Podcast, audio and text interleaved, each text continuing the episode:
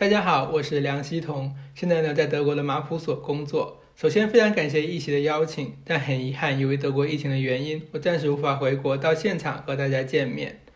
我所在的呢是德国马普所在法兰克福的脑研究分所，在这里我们研究大脑功能，但不仅限于人类的大脑。今天就想和大家分享一下我研究的神奇生物乌贼。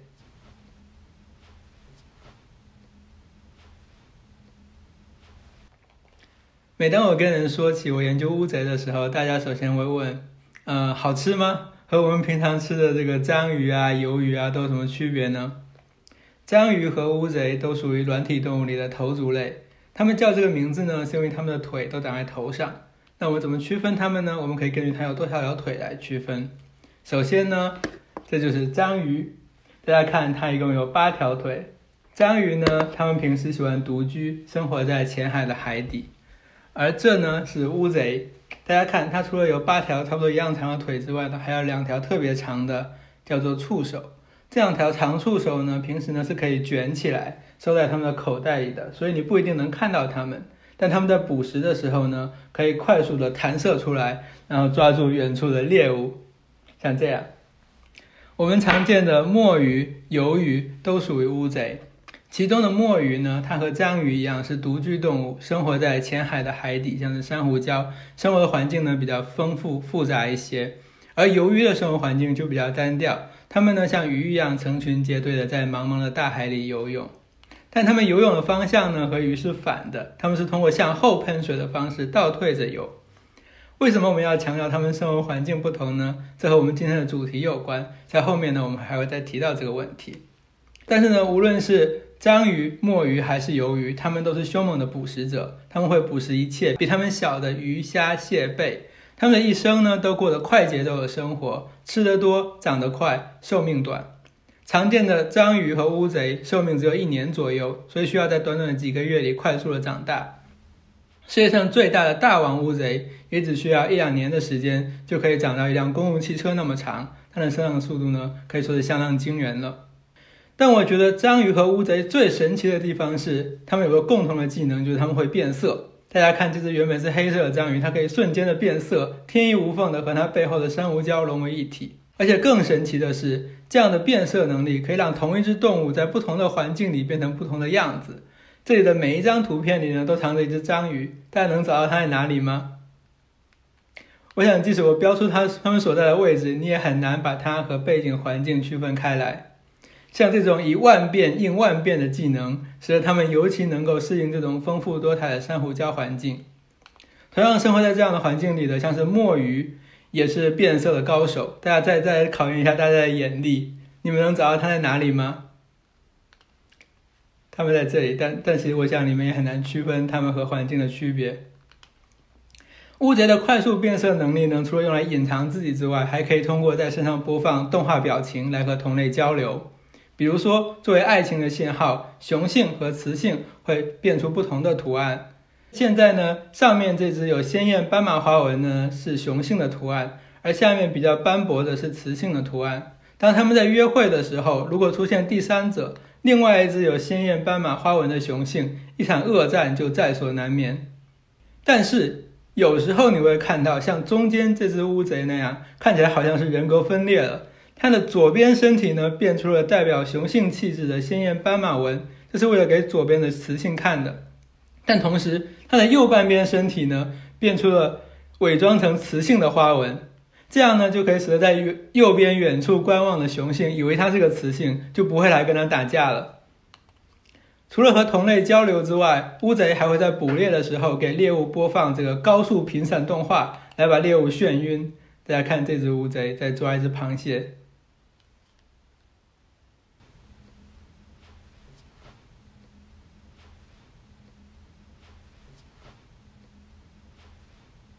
他们还会通过变色来恐吓敌人。这里呢，他原本试图模仿这个背景里的黑白的人造的背景，但是呢当我同事向他招手的时候，他会突然先是变白，然后呢，在朝着朝着手的那一侧呢，变出一个黑色的眼点。这个眼点呢，就像很多蝴蝶翅膀上的眼睛一样的，都是用来吓人的。那么乌贼和章鱼是怎么做到控制皮肤瞬间变色的呢？这就是我正在研究的内容。为什么我们想研究章鱼和乌贼？这个世界上已知大概有一百五十万种动物，各自生活在各种各样的环境里，有着千奇百怪的样子和生活方式。在如此庞大的生物多样性里，其中无脊椎动物占了百分之九十六的种类。但是呢，目前绝大部分的生物学研究呢，都集中于以人类为中心的脊椎动物，特别是哺乳动物中，而这仅仅代表世界上千分之三的动物物种。而无脊椎动物中被研究的稍微比较多的呢，是果蝇。这代表着物种最多的那个类群——昆虫。仅次于昆虫的第二大类群就是软体动物，而与之相关的研究却很少很少。我们研究的章鱼和乌贼呢，就属于这一类。我们想研究章鱼和乌贼，是因为从它们的大脑和它们行为的复杂程度来看呢，它们无疑是最聪明的无脊椎动物。它们所用的脑细胞数量和小猫差不多，他们大脑占身体的比重呢，接近于人类。他们会学习新的技能，会记住在迷宫里走过的路径，会使用工具。如果你把章鱼关在一个罐子里，它可以很快的找到办法从里面把这个罐子旋开。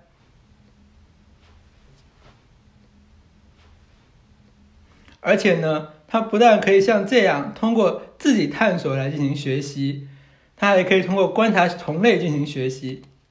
这个照片里呢，正在和一个罐子里的章鱼抢夺一面镜子的人叫 Gaziano。这是两年前他给我们上课的时候的照片。大大概三十年前，他做过一个实验。他现在教章鱼说：“这个蓝色的球代表有食物，白色的球呢就代表没有食物。”章鱼试过几次之后，他就学会了这个规则。他只在蓝色球出现的时候才会游过去吃。但神奇的是，与此同时，在隔壁水缸的另外一只章鱼，它仅仅隔着玻璃。观察到这个场景，他也理解了这个规则，这就说明章鱼的智力水平不仅仅能通过自身体会来学习，还可以通过观察同类进行学习。这种可以理解同类，并且从中学到规则的能力呢，也是我们人类构建社会和文化的一个基础。无论是果蝇还是章鱼，它们和人大概在六亿年前就已经分开了。那时呢，我们的共同祖先是没有脑的蠕虫。六亿年的时光，脑的进化沿着这三条不同的道路各自发展到了极致。所以呢，通过比较这三种动物截然不同的三种大脑，我们就可以了解复杂的大脑是如何进化出来的。我们还可以了解，除了人脑之外，还有什么样的结构可以产生智能。比较这三种截然不同的大脑，我们可能会发现，它们可能会采用完全一样的方式来实现同一个功能，比如说实现生物钟。我博士期间研究的是果蝇的生物钟，如何控制它们每天的作的作作息规律。这一类呢，其实是属于神经细胞最底层的架构，是在六亿年前的蠕虫祖先就已经有的。人们最先呢，在果蝇里发现了控制生物钟的基因，但后来我们发现，包括在人在内的所有的动物都有这些基因，都用这些基因控制生物钟。而比较这三种截然不同的大脑，我们可能会发现。另外一种情况是，他们会采用不一样的方式来实现同一个功能，比如说实现视觉。章鱼和人的共同祖先还没有进化出眼睛，他们两人在没有互相借鉴的情况下，各自从零开始发明出了眼睛。如果你对比他们眼睛的结构，我们会发现啊，章鱼和人的眼睛的解剖结构和它成像的物理原理几乎是一模一样的。但如果你再仔细看，你会发现其实它。的感光细胞和感光细胞背后的那个视神经纤维连接到大脑的那个走向，在人和章鱼里呢，其实是相反的。这就说明它们是通过不同的途径来构建起这样相似的眼睛结构的。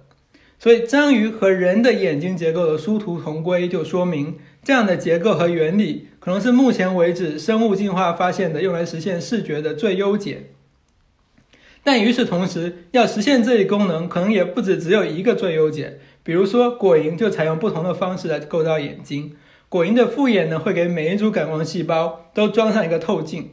相比于人和章鱼，果蝇的眼睛的分辨率呢就会比较低，但它灵敏度会更高，它的视野呢也更广阔。这可能也是更符合果蝇需求的一种设计思路。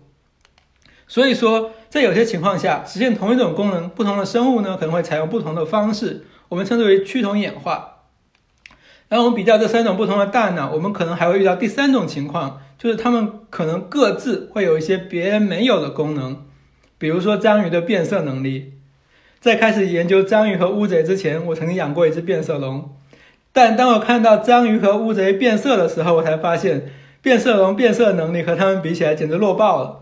所以呢，我决定要研究章鱼和乌贼变色的能力。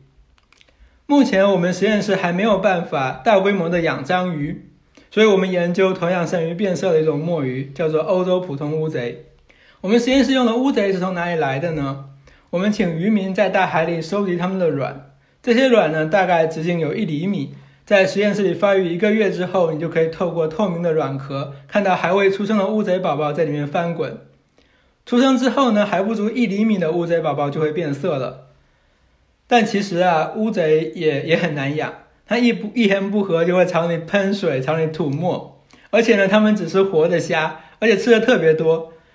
疫情期间，我们为了持续的供应它们吃活虾呢，我们也是大下血本。所以呢，不要再问我它们好不好吃了，我实在舍不得吃它们，好不容易养大的。它们吃的多，长得也快，出生一个月之后可以长大五倍，再过五个月还可以再长大五倍。而且它们因为会变色来隐藏自己，所以其实我们一直无法确切的知道我们到底养了多少只，因为总有几只藏得太好，我们根本就找不到它们。我们实验进行的顺不顺利呢？其实得看乌贼的心情。如果它们心情好，配合我们工作的话，我们会给乌贼看不同的环境的照片，看它如何改变自己身体的这个颜色啊、图案来隐蔽在这个环境里。比如说，给它看一张沙滩的照片，它就会在身体上显示出像沙子一样的纹理。如果你还没有找到它在哪里的话呢？它在图片的右下角。而如果你给它看一张有很多鹅卵石的照片，它就会在身上变出像鹅卵石一样的图案。但是呢，如果背景里的鹅卵石比它自己还要大，它就会把自己变成一块光滑的鹅卵石。但其实我们在实验室里为了想要观察到乌贼变色的那个瞬间，其实我们也是失败了好多年才找到办法的。我们一开始呢是每次要做实验的时候，才把乌贼请到一个专门用来录像的小水缸里，但可能他觉得这个小水缸的环境太过于陌生了，他没有安全感，所以他不愿意在这里面变色。于是后来我们专门建了一个有水循环系统的大水缸，让它呢可以在里面生活。等到他把这里当成自己的家之后，他就愿意在这个大水缸里变色了。同时呢，这个水缸上方呢，我们安装了由二十五个高清摄像头组成的相机阵列。这些相机呢是在安装在一个电动轨道上的，所以呢，乌贼呢如果在他家里面游来游去的话，我们的相机呢是可以追着它跑的。为了诱导乌贼变色。我们会试图去改变它这个水缸里的环境，看着乌贼呢会不会通过变色来模拟新的环境。我们一开始呢是想用投影仪从下方把图像呢投影到水缸的底部，但乌贼好像觉得，呃，这个光应该从天上来，而不应该从脚底下来，所以它就识破了我们的轨迹，就不愿意变色了。后来呢，我们只能把不同的照片印在布上，然后把这个布呢铺到这个水缸的底部。这样呢，我们可以通过一个滚轴，然后像切换这个舞台布景一样，改变这个水缸底部的图案。终于，这样乌贼肯配合我们变色了。这是我们一个实验中记录到乌贼变色的过程。当我们把这个布景换到一个沙滩的背景的时候，你看它会在身上变出沙子一样的纹理。好不容易乌贼肯变色了，我们又遇到另外一个问题，就是怎么把乌贼从录像里面找出来。乌贼变色呢，本来就是为了隐蔽在环境里，所以呢，其实很难找到它们。我们训练了好几个 AI 来从录像里识别乌贼，但乌贼实在没有固定的样子，它一天一个样。你给它看不同的背景，它总能变出一些新花样。今天训练好的乌 AI 呢，到明天可能就认不出明天的同一只乌贼了。最后呢，我们找到了 Facebook 目前最先进的图像识别 AI，然后专门教它认乌贼。终于呢，这个 AI 表现还可以，准确率呢可以达到百分之九十五左右。但接下来问题就是，每只乌贼的相貌呢都千变万化的，我们要怎么追踪它的变化？我们怎么样比较它在不同时候的不同的模样呢？所以我们还是把这个问题交给 AI，让 AI 呢来给乌贼的相貌外貌打一个分。所以图右边展示的呢是我们的 AI 认为的三个最重要的打分维度，然后我们看。当乌贼变色的时候，AI 的打分在这三个维度里会发生什么样的变化？在左边的录像里呢，乌贼它变出了一个白色方格，然后又消失。同时呢，你可以看到右边的打分轨迹，它绕了一圈，它又回到了原点。但是呢，它去和回走的不是同一条路，这就说明啊，这个白色方格它消失的过程，你不是把不是简单的把它出现的那个过程倒带回放一下就可以了。相反呢，它需要走一条不同而且更加崎岖的路径。通过这样的轨迹分析，我们可以发现很多人眼看不出来的细节。比如说，在这里你可以看到，乌贼呢可以从图案一变到图案二，也可以从图案一直接变到图案三。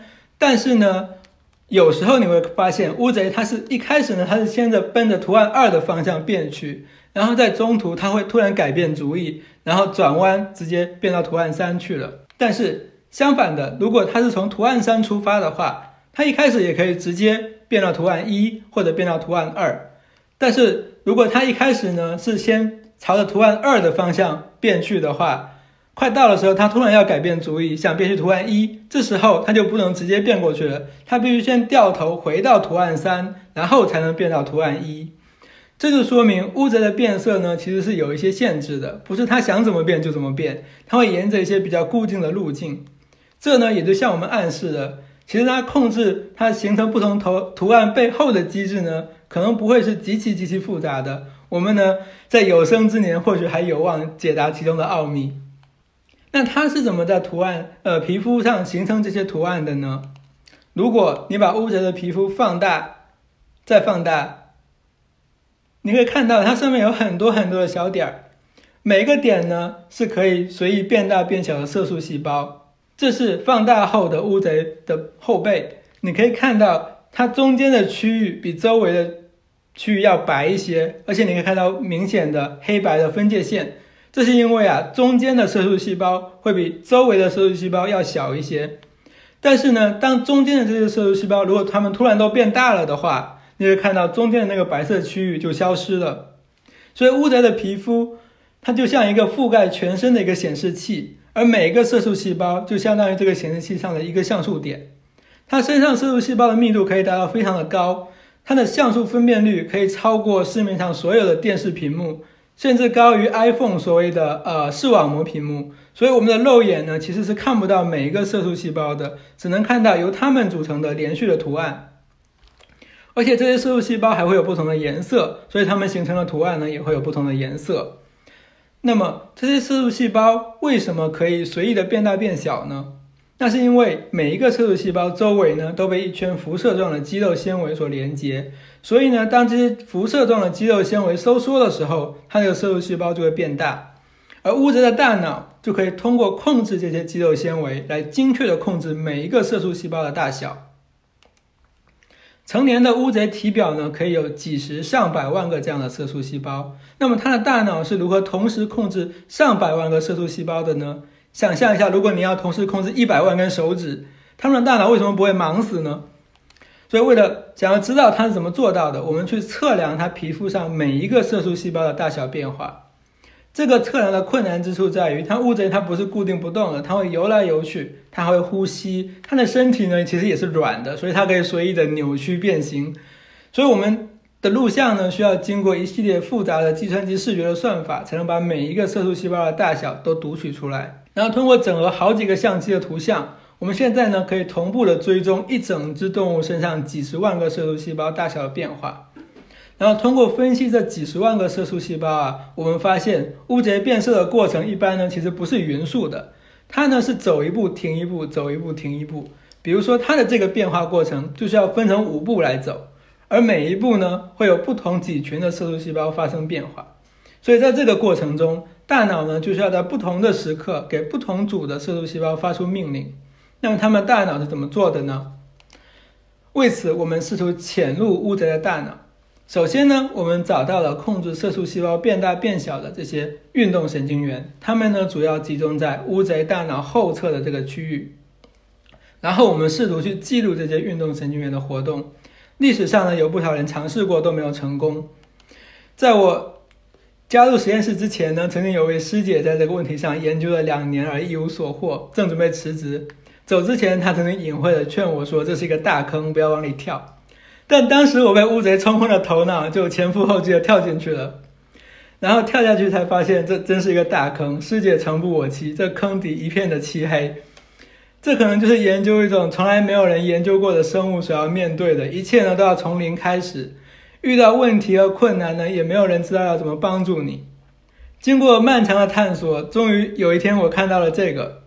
这是我第一次，也可能是人类第一次，从乌贼的脑中记录到第一个神经细胞的信号。那一刻，我就感觉我好像可以听到乌贼的心声一样。这是后来我们用一种染料把神经活动呢转变成荧光，这样你就可以同时看到几十上百个神经细胞在他的脑海里闪烁。我经常会盯着这样的录像看。我虽然在那个坑底一片的漆黑，但我还可以抬头看到天上的星星在闪烁。那么，为什么为什么我们想要了解这么想要了解这些神经运动神经元呢？请大家来听一听下面这个故事。其实啊，我们实验室还养了另外一种乌贼，叫做蜂鸟短尾乌贼。它们呢个头比较小一点，成年之后大概只有五厘米长，然后它们圆滚滚的，有一对小翅膀，非常可爱。它们呢其实是属于鱿鱼的一种。呃，大家可能还记得我刚开始说的，鱿鱼的生活环境不像墨墨鱼那么丰富多彩，所以呢，其实它们不太会变色的。它们呢用另外一种方式来隐藏自己，就是它们会在身上裹上一层沙子。然后待在水里不动，像一个一个的糯米糍，看起来很好吃的样子。然后两只小手呢，还会时不时的往身上扒拉沙子，把自己埋得更好一些。我们唯一见识过它的变色呢，就是从黑色变成白色，再从白色变成黑色，仅此而已。它们不会在身上变出像大乌贼那样繁复的花纹。所以我们就很好奇了，同样是乌贼吧，为什么小乌贼它就不变色了呢？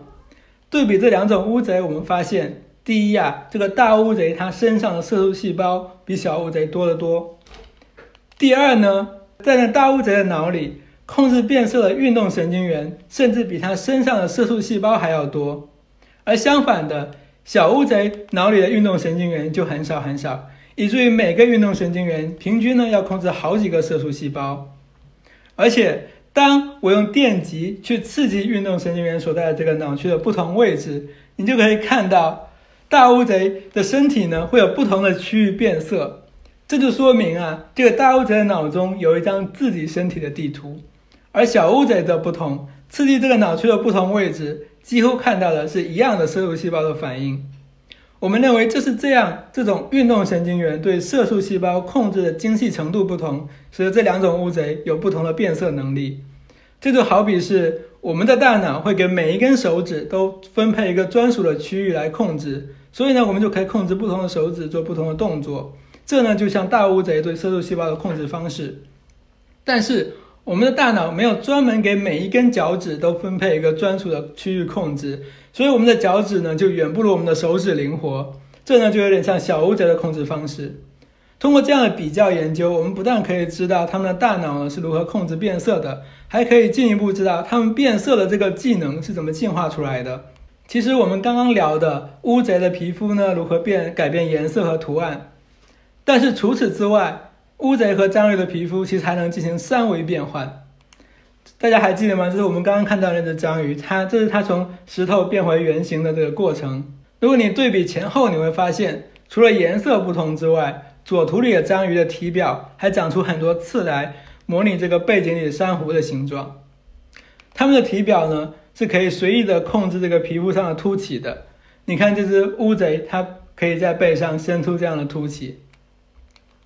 此外呢，它们的触手和它们的姿势也是它们伪装的一部分。它们很喜欢把手弯成它旁边植物的样子，还会根据背景里面条纹的角度呢，来把手举到不同的高度，特别好玩。除了模仿背景里不会动的东西之外，我觉得最最神奇的是，它们还会乔装成别的动物的样子。而且还会模仿别的动物的动作。你看这只乌贼，它装作自己是一只寄居蟹，直到他遇到了另外一只也乔装成寄居蟹的乌贼，他俩才又变回了原形。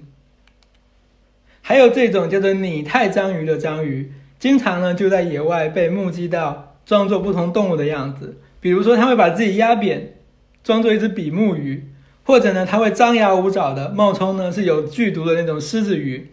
或者呢，他会把自己的身体藏在洞里，然后只伸出两只手，然后连起来装作一条海蛇。